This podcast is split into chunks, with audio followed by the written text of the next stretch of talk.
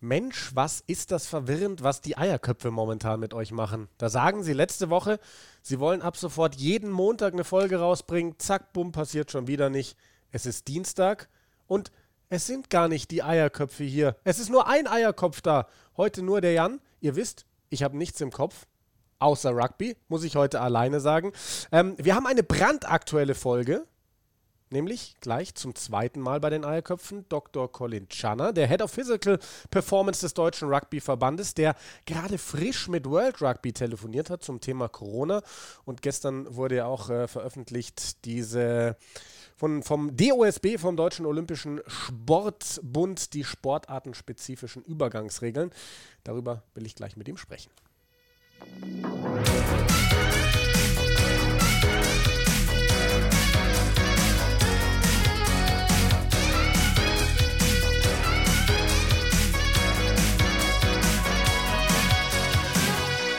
Ja, wie gesagt, äh, Premiere hier bei den Eierköpfen. Nicht Premiere, dass ich alleine auf der Couch sitze für den Podcast. Das hatten wir ja ganz zu Beginn von Corona schon mal.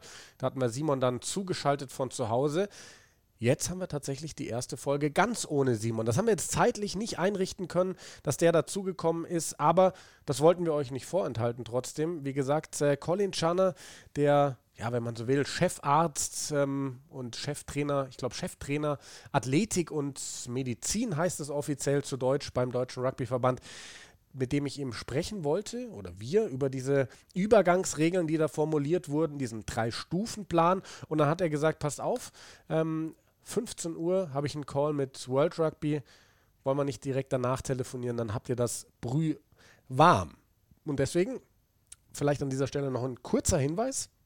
Wir haben gesagt, ich habe es eben erwähnt, jede Woche eine Folge am Montag. Das haben wir schon wieder nicht eingehalten. Dafür machen wir diese Woche halt einfach wieder zwei Folgen. Denn wir haben es ja schon häufig gesagt, wir wollen uns auch mit dem Thema Trennung zwischen Odin und Dören beschäftigen. Das wird es dann etwas später in der Woche geben. Und jetzt, wie gesagt, rufe ich doch mal ganz schnell an bei Colin Channer.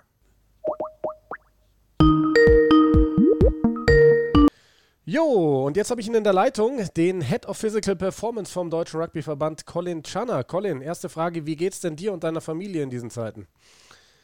Ja, hallo Jan, erstmal danke, dass ich äh, wieder da sein darf. Ähm, Wäre ja schön, wenn wir uns mal äh, über was anderes unterhalten als ja. Corona, aber das ist diesmal eben so. Nee, danke der Nachfrage der Familie geht's gut. Die Kleine wächst und gedeiht, ist wunderbar und ist äh, gesund und munter, ist ein, ähm, ja, macht, macht Spaß, ist aber auch auch nicht ganz unanstrengend im Homeoffice, aber nee, die ist super, macht, macht viel Spaß. Aber das freut Gar mich zu hören, dass, es, dass ja. es euch gut geht. Colin, du kommst gerade quasi direkt aus einem Call mit World Rugby, mit dem Weltverband. Ähm, was wurde, ja. was, über was wurde gesprochen, was wurde besprochen?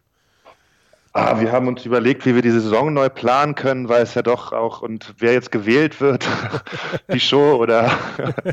nee, natürlich haben wir ausschließlich über Corona gesprochen und ähm, ist natürlich ein, ein, Thema, was uns jetzt über die letzten Wochen und Monate wirklich ähm, fast ausschließlich, ähm, na, womit wir uns fast ausschließlich befasst haben. Und es ist ja auch, also um jetzt auch mal wieder ein bisschen Ernsthaftigkeit reinzubringen. Also die Auswirkungen von Corona sind natürlich massiv, das ist uns jedem klar und auch im, im, im organisierten Sport, ob jetzt professionell oder auch im Breitensport und im Vereinssport ähm, ist natürlich die Frage groß, wie geht es weiter? Und World Rugby befasst sich natürlich eben auch genauso intensiv damit, weil für die natürlich auch ein, auf einem ganz anderen Niveau als vielleicht für den deutschen Rugbyverband Fragen gestellt werden. Also man, man, man muss sich vorstellen, dass äh, die Rugby Football Union in England ihre Leute alle in Kurzarbeit schickt mit, mit, mit, mit potenziellen Verlusten in, in zweistelliger mittlerer Millionenhöhe ähm, von ausgeht. Also je länger die Profiligen nicht spielen, desto größer ist natürlich auch der finan die finanzielle Einbuße.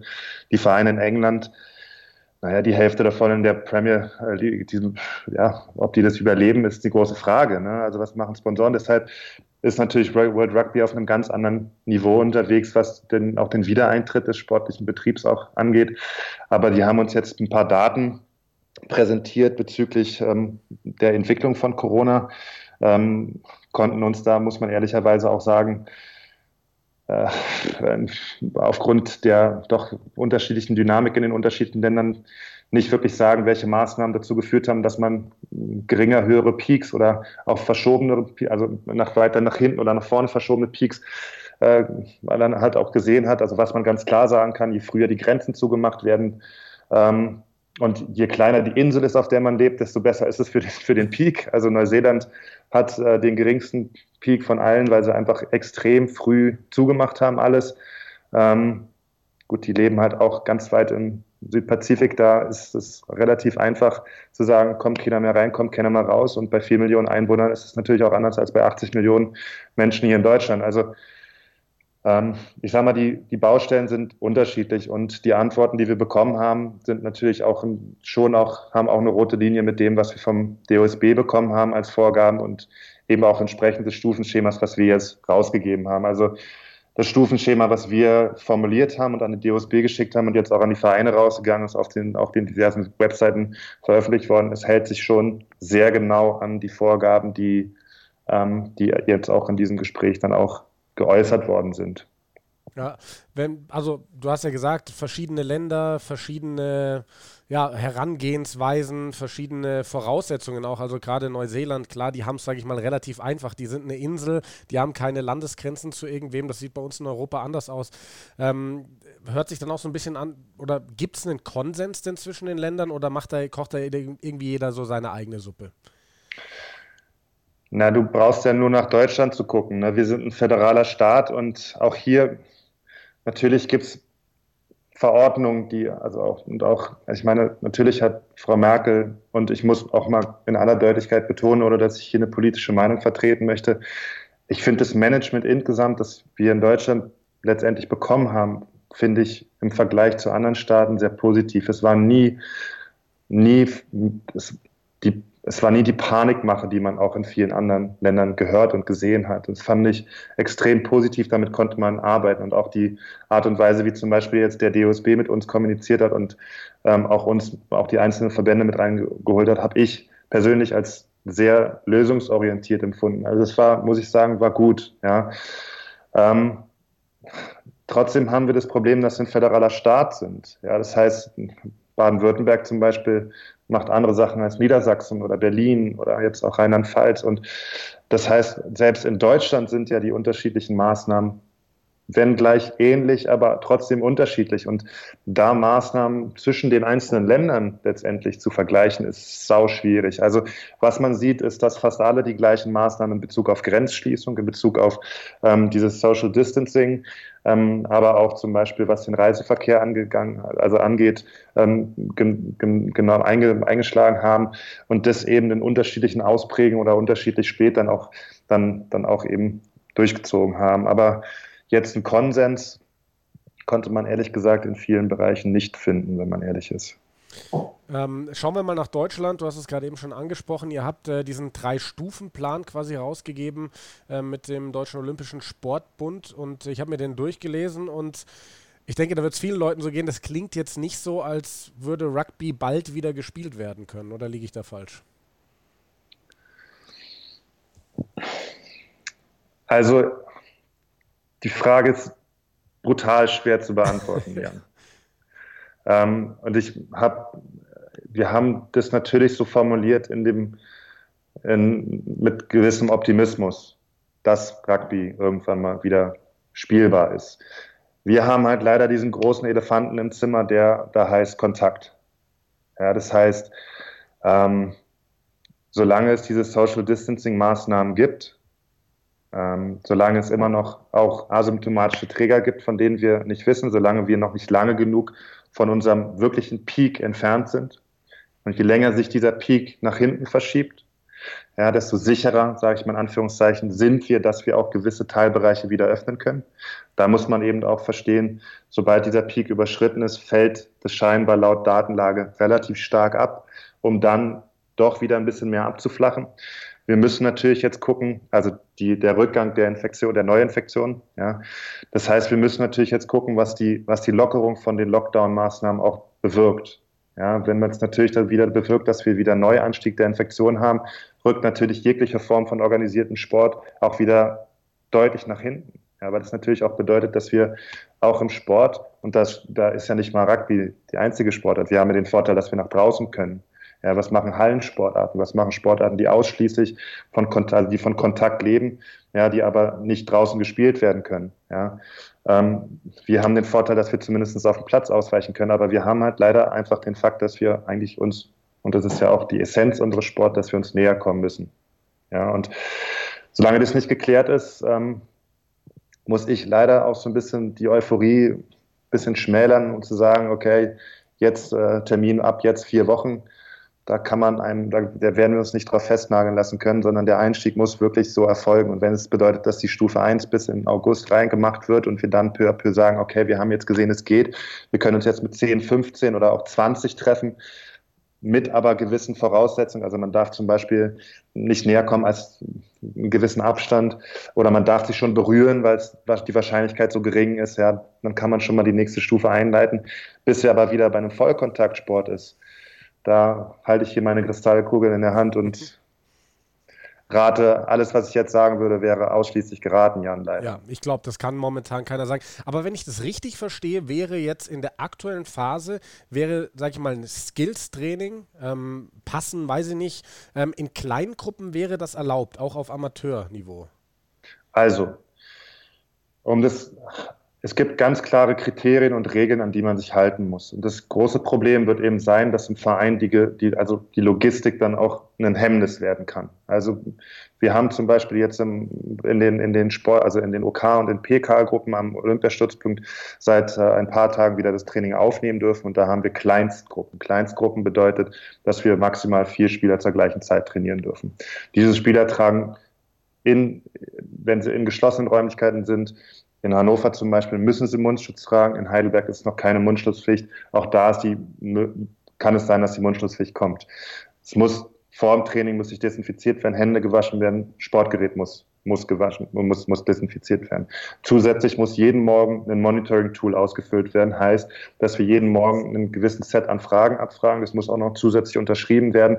Wir machen das über Smarterbase. Das heißt, dass, dass, die, dass der, der Kader Nationalspielern da eben gemonitort wird und da von Fiebermessen über, über Symptomabfrage und so weiter. Am, wenn sie dann zum Training kommen, Mindestabstand ist einzuhalten. Wie gesagt, sie dürfen eigentlich aktuell machen wir das so, dass wir einen Ball nur pro Spieler haben. Ja, wenn wir ein, wenn wir passen, dann passen sie mit Handschuhen und es bleibt immer in den gleichen Gruppen. Ja, das heißt, wir müssen eben gucken, dass die Gruppen eben auch zusammenbleiben. Also es ist so organisiert, dass auch nur die Gruppen zusammenbleiben und auch nur über die unterschiedlichen Skills-Einheiten miteinander trainieren, damit, wenn was passiert, dass wir sagen können, das ist die Gruppe, die wird jetzt erstmal isoliert und dann eben, dass wir eben so handeln können wie sowas in einem, ich sag mal, einem Verein aussehen soll, der sich Dienstag, Donnerstags um 18.30 Uhr zum Training trifft, wo vielleicht 40, 50 äh, Spieler und Spielerinnen beim, beim abendlichen Training erscheinen. Puh, da, Aber es wäre theoretisch erlaubt möglich für Amateurvereine. Möglich okay. ist es, auf jeden Fall. Möglich ist es. Also das, das Konzept, das wir dem DOSB vorgelegt haben, ist so abgenickt worden. Und der ähm, wir haben auch Rückmeldung vom, ähm, vom Dr. Bernd Wohlfahrt, Professor Dr. Bernd Wohlfahrt, ist der Chef Sportmediziner vom DOSB, dass es derzeit keinen Anhalt dafür gibt, dass Corona über ein Sportgerät übertragen werden kann, in Form eines Balles zum Beispiel. Was nicht heißt, dass man die Desinfektion des Balls nicht durchführen muss und die Händedesinfektion und Hygienemaßnahmen außer Acht lassen kann.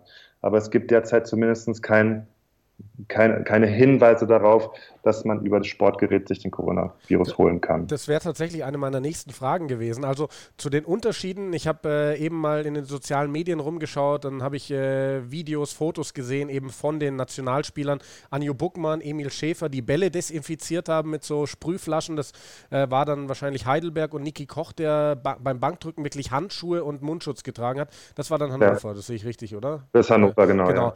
Ja. Ähm, wir haben ja im Podcast auch das ein oder andere Mal drüber gesprochen und Simon hat dann auch gemeint, ja, wie krass die Infektionsgefahr wahrscheinlich in unserem Sport ist. Und zwar sogar, wenn wir weggehen vom Kontakt, hatte er nämlich immer gesagt, ähm, der Ball, weil man nimmt ja den Mundschutz raus und hat irgendwie ständig irgendwie vielleicht auch seinen Speichel an der Hand und fasst dann den Ball an. Den Mundschutz können wir jetzt, glaube ich, mal rauslassen, weil Kontakt ist sowieso nicht erlaubt. Aber es heißt ja auch in diesen Richtlinien immer wieder oder in, überhaupt äh, bei, bei diesem Stufenplan, dass Schweiß theoretisch schon dieses Virus übertragen kann. Wenn, wenn ich jetzt Passübungen machen sollte, wird doch eigentlich auch Schweiß auf dem Ball landen. Oder also warum sagt man, dass über einen Ball wahrscheinlich keine Infektion passieren kann? Ah, Jan, jetzt stellst du da eine, eine, eine ganz schlimme Fangfrage. Das soll keine Fangfrage sein, sondern Nein, wirklich nur so eine Verständnisfrage so für mich. Ja, Jan, ich habe mir genau die gleiche Frage gestellt. Ja, und ähm, ist, letztendlich muss ich dir die Antwort geben, die ich, die ich glücklicherweise auch von oberer Stelle bekommen habe. Aha. Ja, wir müssen uns an die Empfehlung oder auch wir müssen uns darauf verlassen können, dass die Empfehlungen von, von denjenigen, die sich damit tagtäglich befassen, richtig sind. Mhm. Ja, das ist, und das ist das RKI und das ist das DOSB und also beziehungsweise die Sportmedizin, die mit dem DOSB zusammenarbeitet. Ja. Und da habe ich auch großes Vertrauen drin, sage ich dir auch ganz ehrlich. Ja.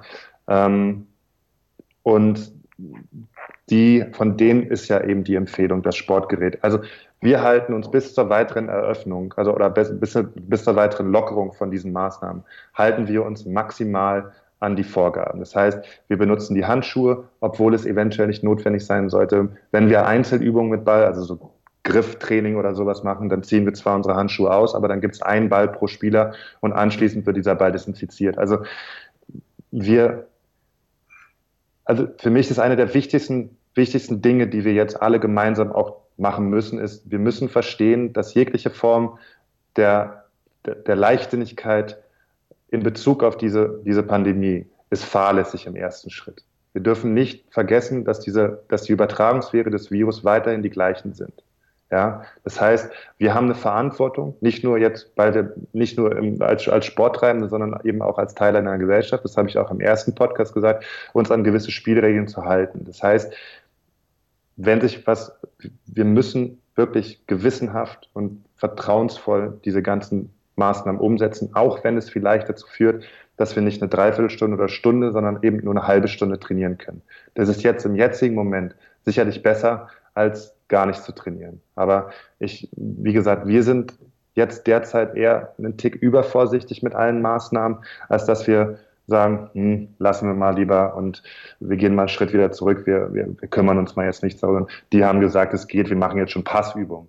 Da warten wir zum Beispiel ab, bis am 3. oder beziehungsweise 4. Mai die Bundesregierung sich weiter dazu äußern wird. Und wenn die sagt, nee, Lockerung auch in dem Bereich, und äh, dann gehen wir auch beim DRV dazu über, dass wir weitere Lockerungen auch empfehlen. Ja, das heißt, dass wir auch zum Beispiel Passstaffel, also Passstaffel oder Passübungen, wo die in Kanälen laufen, wo dann weiterhin Social Distancing ein oder zwei Meter eingehalten werden kann. Also ja, das, das sind alles Sachen, die wir dann im nächsten Schritt empfehlen können. Das ist wirklich nur ein grober Rahmenplan, wie es aussehen kann, mit den, mit den strikten Vorgaben, an die wir uns halten müssen. Ja, und dazu gehören halt wirklich auch, dass wir die sozialen Kontakte wo wir eigentlich, muss man ehrlicherweise sagen, wovon wir ja beim Rugby leben, dieses vorher quatschen, nachher absolut, quatschen, mal ein Bierchen zusammen trinken, ja, ähm, machen wir im Leistungssport nicht, ne, das machen wir aber. nee, Blödsinn, also davon leben wir doch. Also Rugby spielen wir, wir spielen ja nicht, man, Sport wird ja nicht getrieben, weil man da hinkommt, sich dreimal einen Ball hin und her passen will und dann, dann haut man wieder ab, sondern es ist ja, weil man mit seinen Kumpels und mit seinen Freundinnen blöd quatschen will und das ist ja diese soziale Enge, die uns halt auch dazu wieder bewegt, ja. Und das wird der schwierigste Teil, glaube ich, sein, das zu vermeiden. Ja, ich glaube, die meisten werden sich dran halten können, zwei Meter Abstand zu halten und einfach den Ball durch die Gegend zu passen. Ich glaube, das Schwierigste wird sein, danach nicht in der Gruppe rumzustehen, blöd zu quatschen und sich äh, irgendwie zu umarmen. Hier, da, Faustschlag, da, abklatschen, da, da sich umarmen, zur, zum, weil man denkt, man ist, man, man ist halt ein Rugby-Spieler und man kriegt, das, kriegt den Scheiß eh nicht. Also deshalb da kann ich nur aufrufen, vorsichtig zu sein. Aber es ist ja auch eine wahnsinnige Herausforderung eigentlich für die ganze Gesellschaft. Also da ist Rugby ein kleiner Teil in Deutschland, weil Sport treiben in der Gruppe ist ja eigentlich so, so wichtig für, für viele Leute, für uns alle, glaube ich. Ähm, und ähm, ich glaube, das ist einer der, der schwierigsten Teile insgesamt so bei Corona, ne?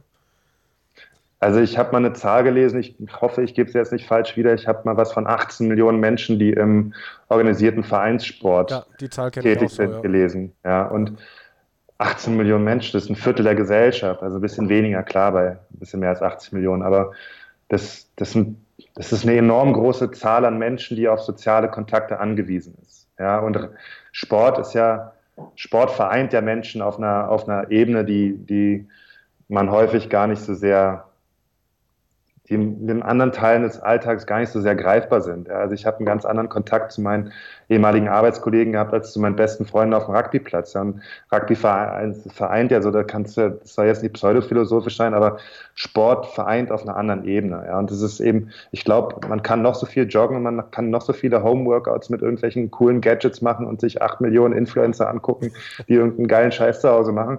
Aber das, äh, das ersetzt ja nicht den, den, das, das Gefühl, was man hat, wenn man mit seinen Kumpels auf dem Sport steht und sich gegenseitig umbatscht irgendwie. Also da,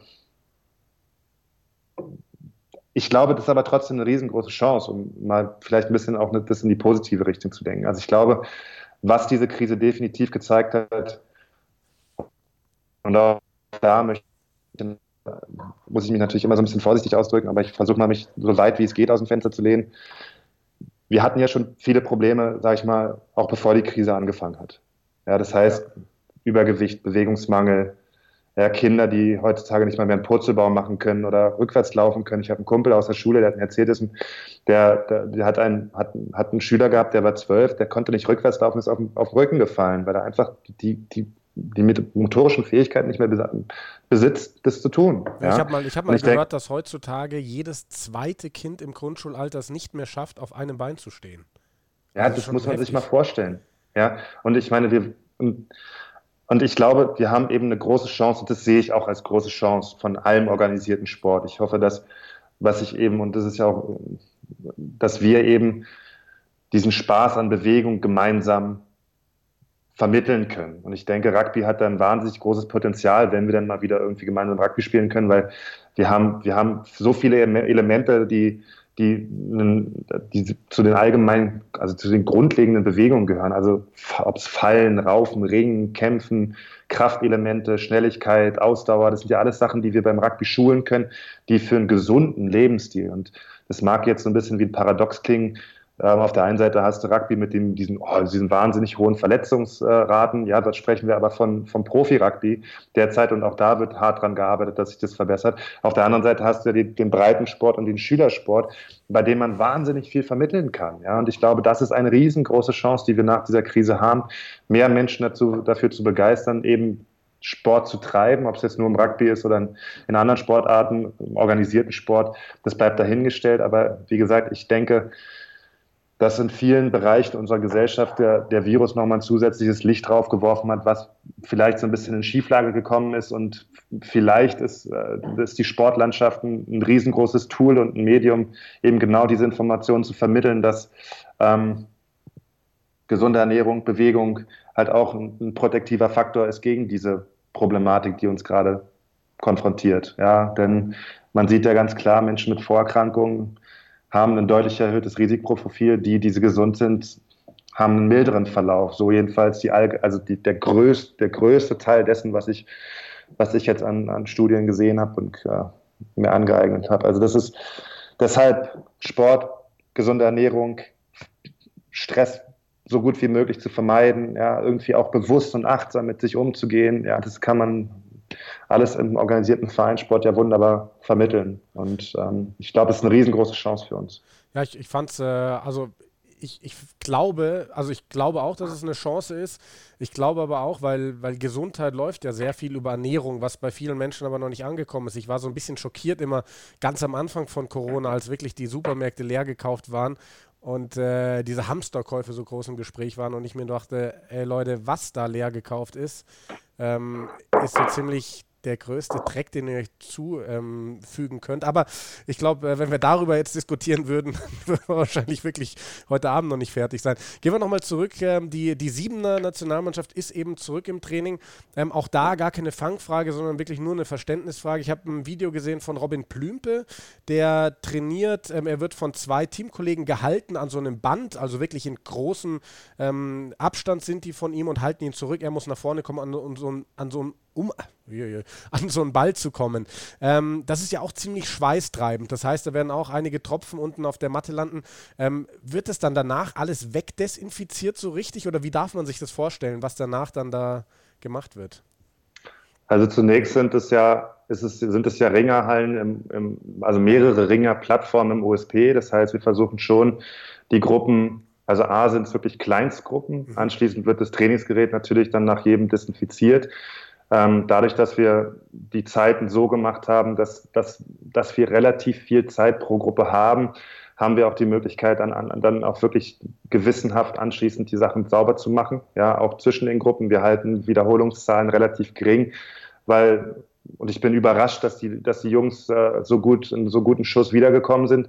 ähm, aber na, ist, wir haben ja weiter trainiert im Grunde genommen. Wir haben ja, also wir haben versucht über Remote-Training sowohl unsere, also fast alle unsere, also was heißt fast, wir haben unsere Nationalspieler, sowohl 15er, 7er Frauen und, und, und NKs haben wir versucht, so gut es geht, eben den Remote-Training abzuholen. Das heißt, die wurden eben auch ähm, angerufen und mit denen regelmäßig gesprochen da ist natürlich, ähm, also das ist, das ist schon, wir versuchen schon sehr darauf aufzupassen, dass diese Hygieneregeln eingehalten werden. Also deshalb, ähm, ja, auch da, um deine Frage zu beantworten, was man wegmachen kann, wird weggemacht, damit man das, gering, das Risiko so gering hält, wie es geht. Sehr gut. Jetzt hast du gerade angesprochen, ähm, dass quasi alle Nationalspieler ja dieses äh, Remote-Training bekommen haben. Siebener sind wieder im Training.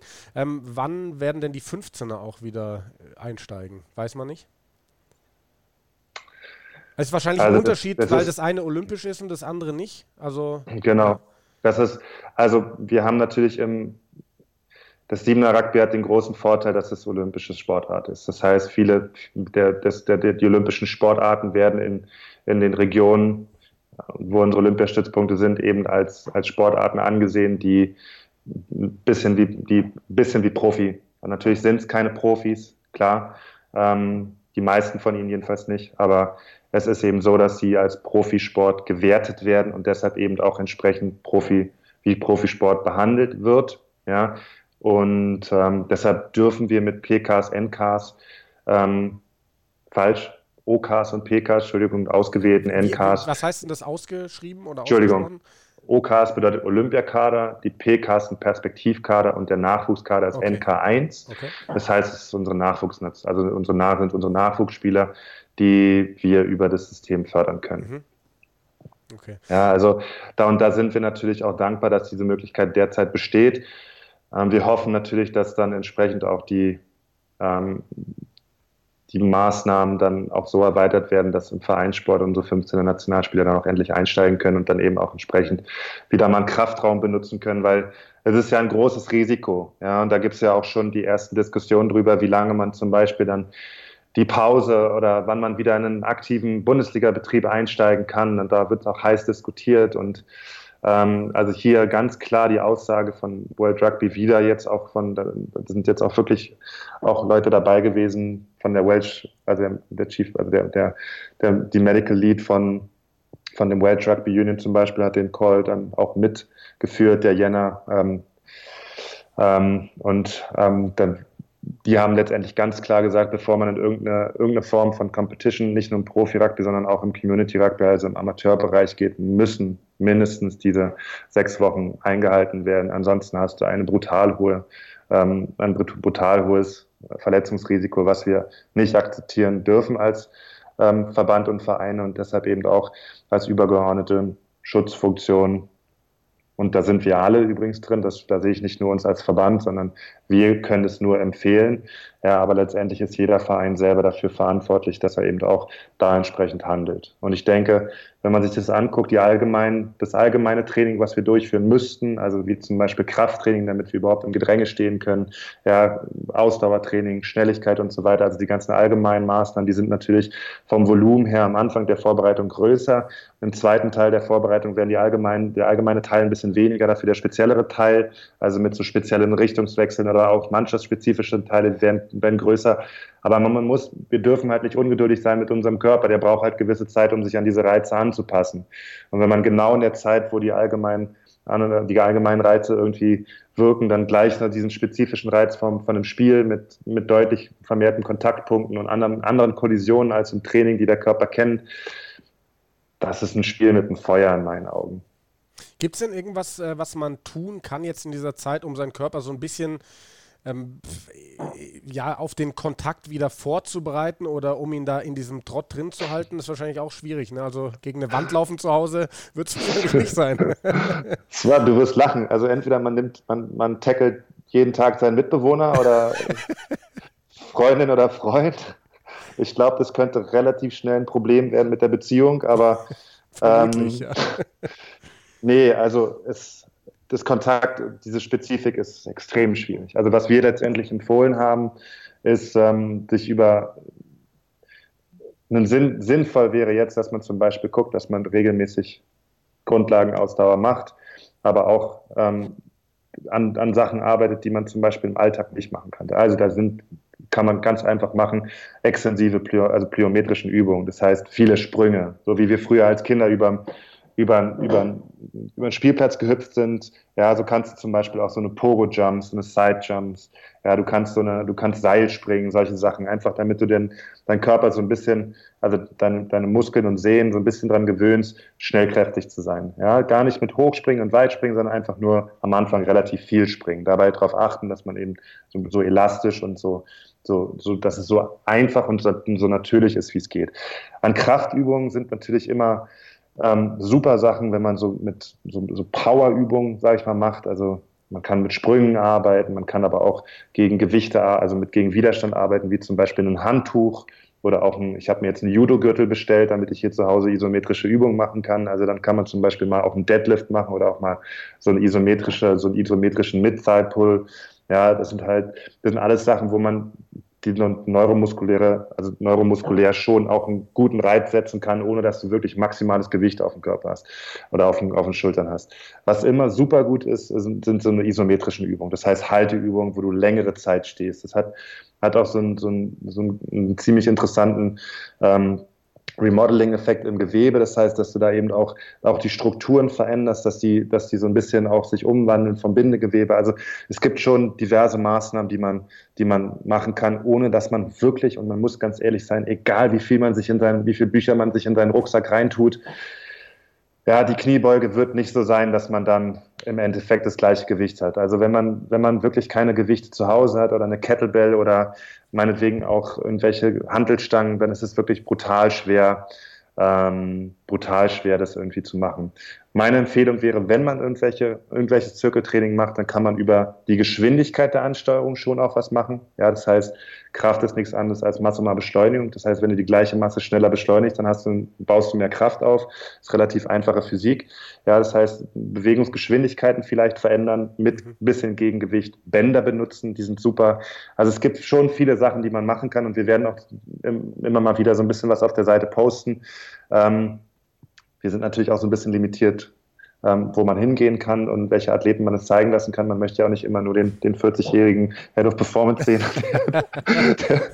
sondern man möchte ja auch mal einen, einen Athleten sehen, der auch wie ein Athlet dann aussieht. Ja, also, aber da sind wir dabei, dass wir jetzt, wenn wir das Training wieder einsteigen, auch vermehrt filmen und auch ein paar Beispiele geben, wie man es dann zu Hause machen kann. Ja, auf jeden Fall gerade einige Videos da von, von Nationalspielern. Also da kursiert gerade einiges, müsst ihr euch mal durchklicken. Ähm, was mich noch interessieren würde, ich habe gesehen, zum Beispiel Damien McGrath, der Cheftrainer der Siebener Nationalmannschaft, ist, glaube ich, gestern, wenn mich nicht alles täuscht, zurückgekommen nach Deutschland und hat einen Post losgelassen, so leerer Zug, leerer Flughafen, schon alles sehr seltsam. Ähm, dann geht es zwei Wochen, glaube ich, in Quarantäne.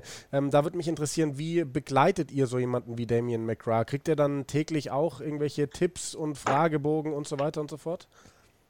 Also letztendlich muss bei uns auch das Staff diese ganzen Monitoring-Maßnahmen ausfüllen. Das ist Vorschrift. Also das heißt auch wir machen, also auch da muss bei in unserem On, also das Monitoring-Tool, das wir benutzen, Smarterbase, müssen auch die ausfüllen und auch müssen auch mit per Unterschrift dokumentieren, dass sie eben keine Symptome haben oder keinen Kontakt hatten.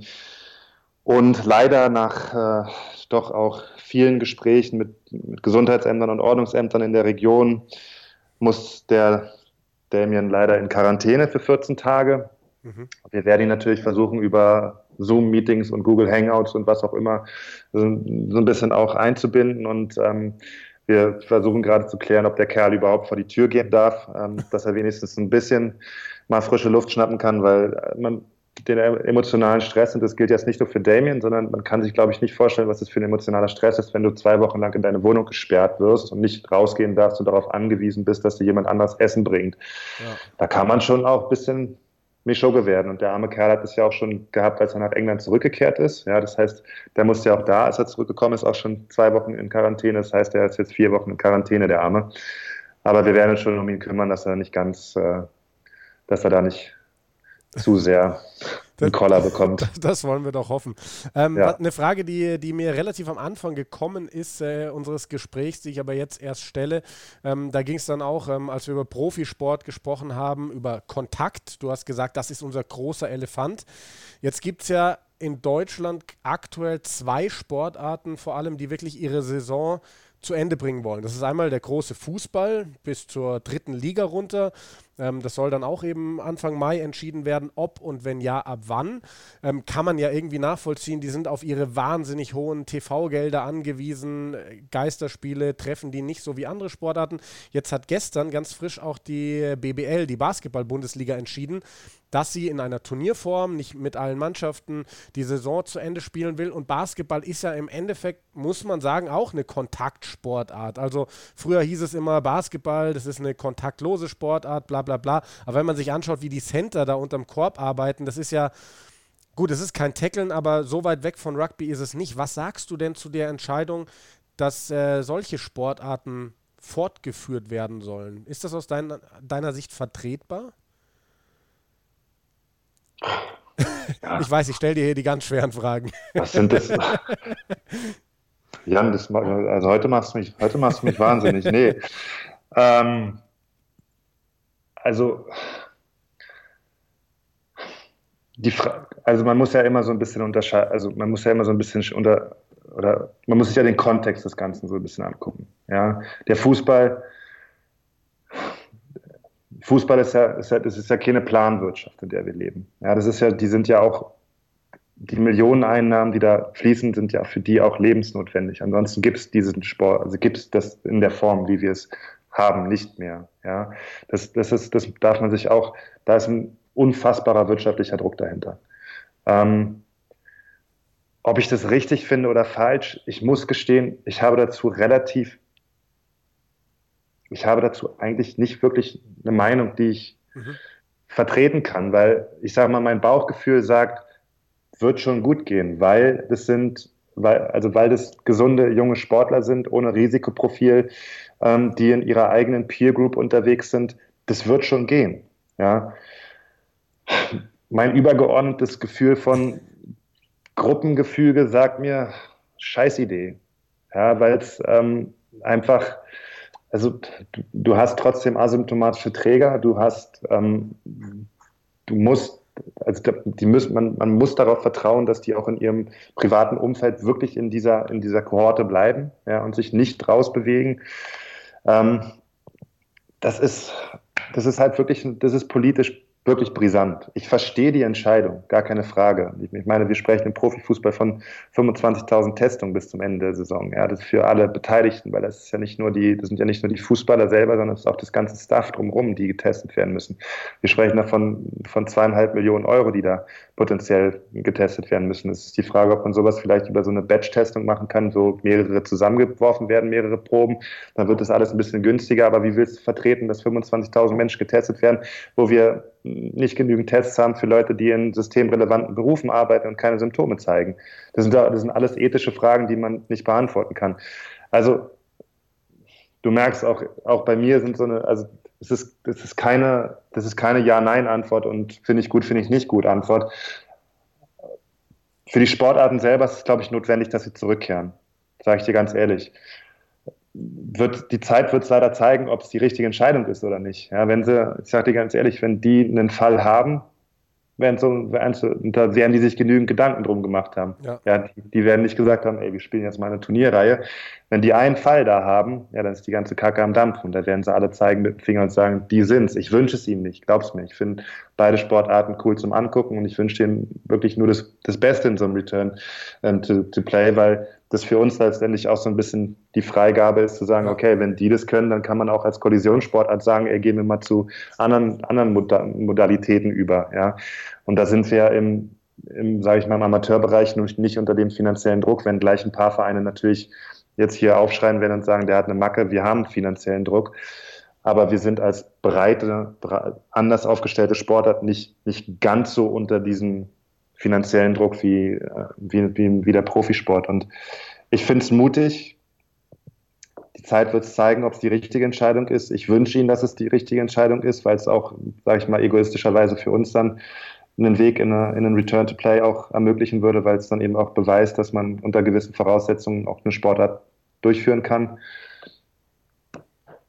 Wie so vieles bei Corona ist ja. das eine Frage, die die Zeit zeigen wird, leider. Aber Colin, also vielleicht geht es dir dann besser, weil ich glaube, ich würde die Frage genauso beantworten wie du. Also bei mir ist es tatsächlich so, ähm, wenn ich höre Fußball und Basketball geht weiter, dann ist es bei mir persönlich so, dass ich zuallererst sage, ich finde es cool, weil es mhm. mich einfach beruflich positiv treffen würde wahrscheinlich.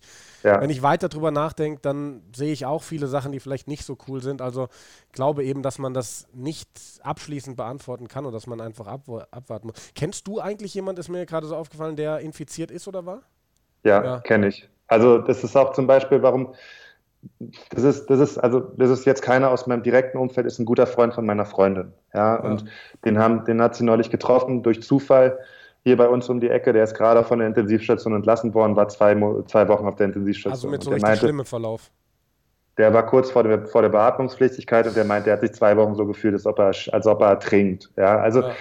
deshalb, das, weißt du, ich, ich sage immer, ich sage immer, alle Entscheidungen in, allen Ehren und auch Risiko, Risikoprofile. Das ist kein Raucher, ist ein gesunder junger Mann. Also wenn man, sag mal, Mitte 40 als jung und gesund noch ansieht, tue ich, ja, notgedrungen sehe ich das als jung und gesund an.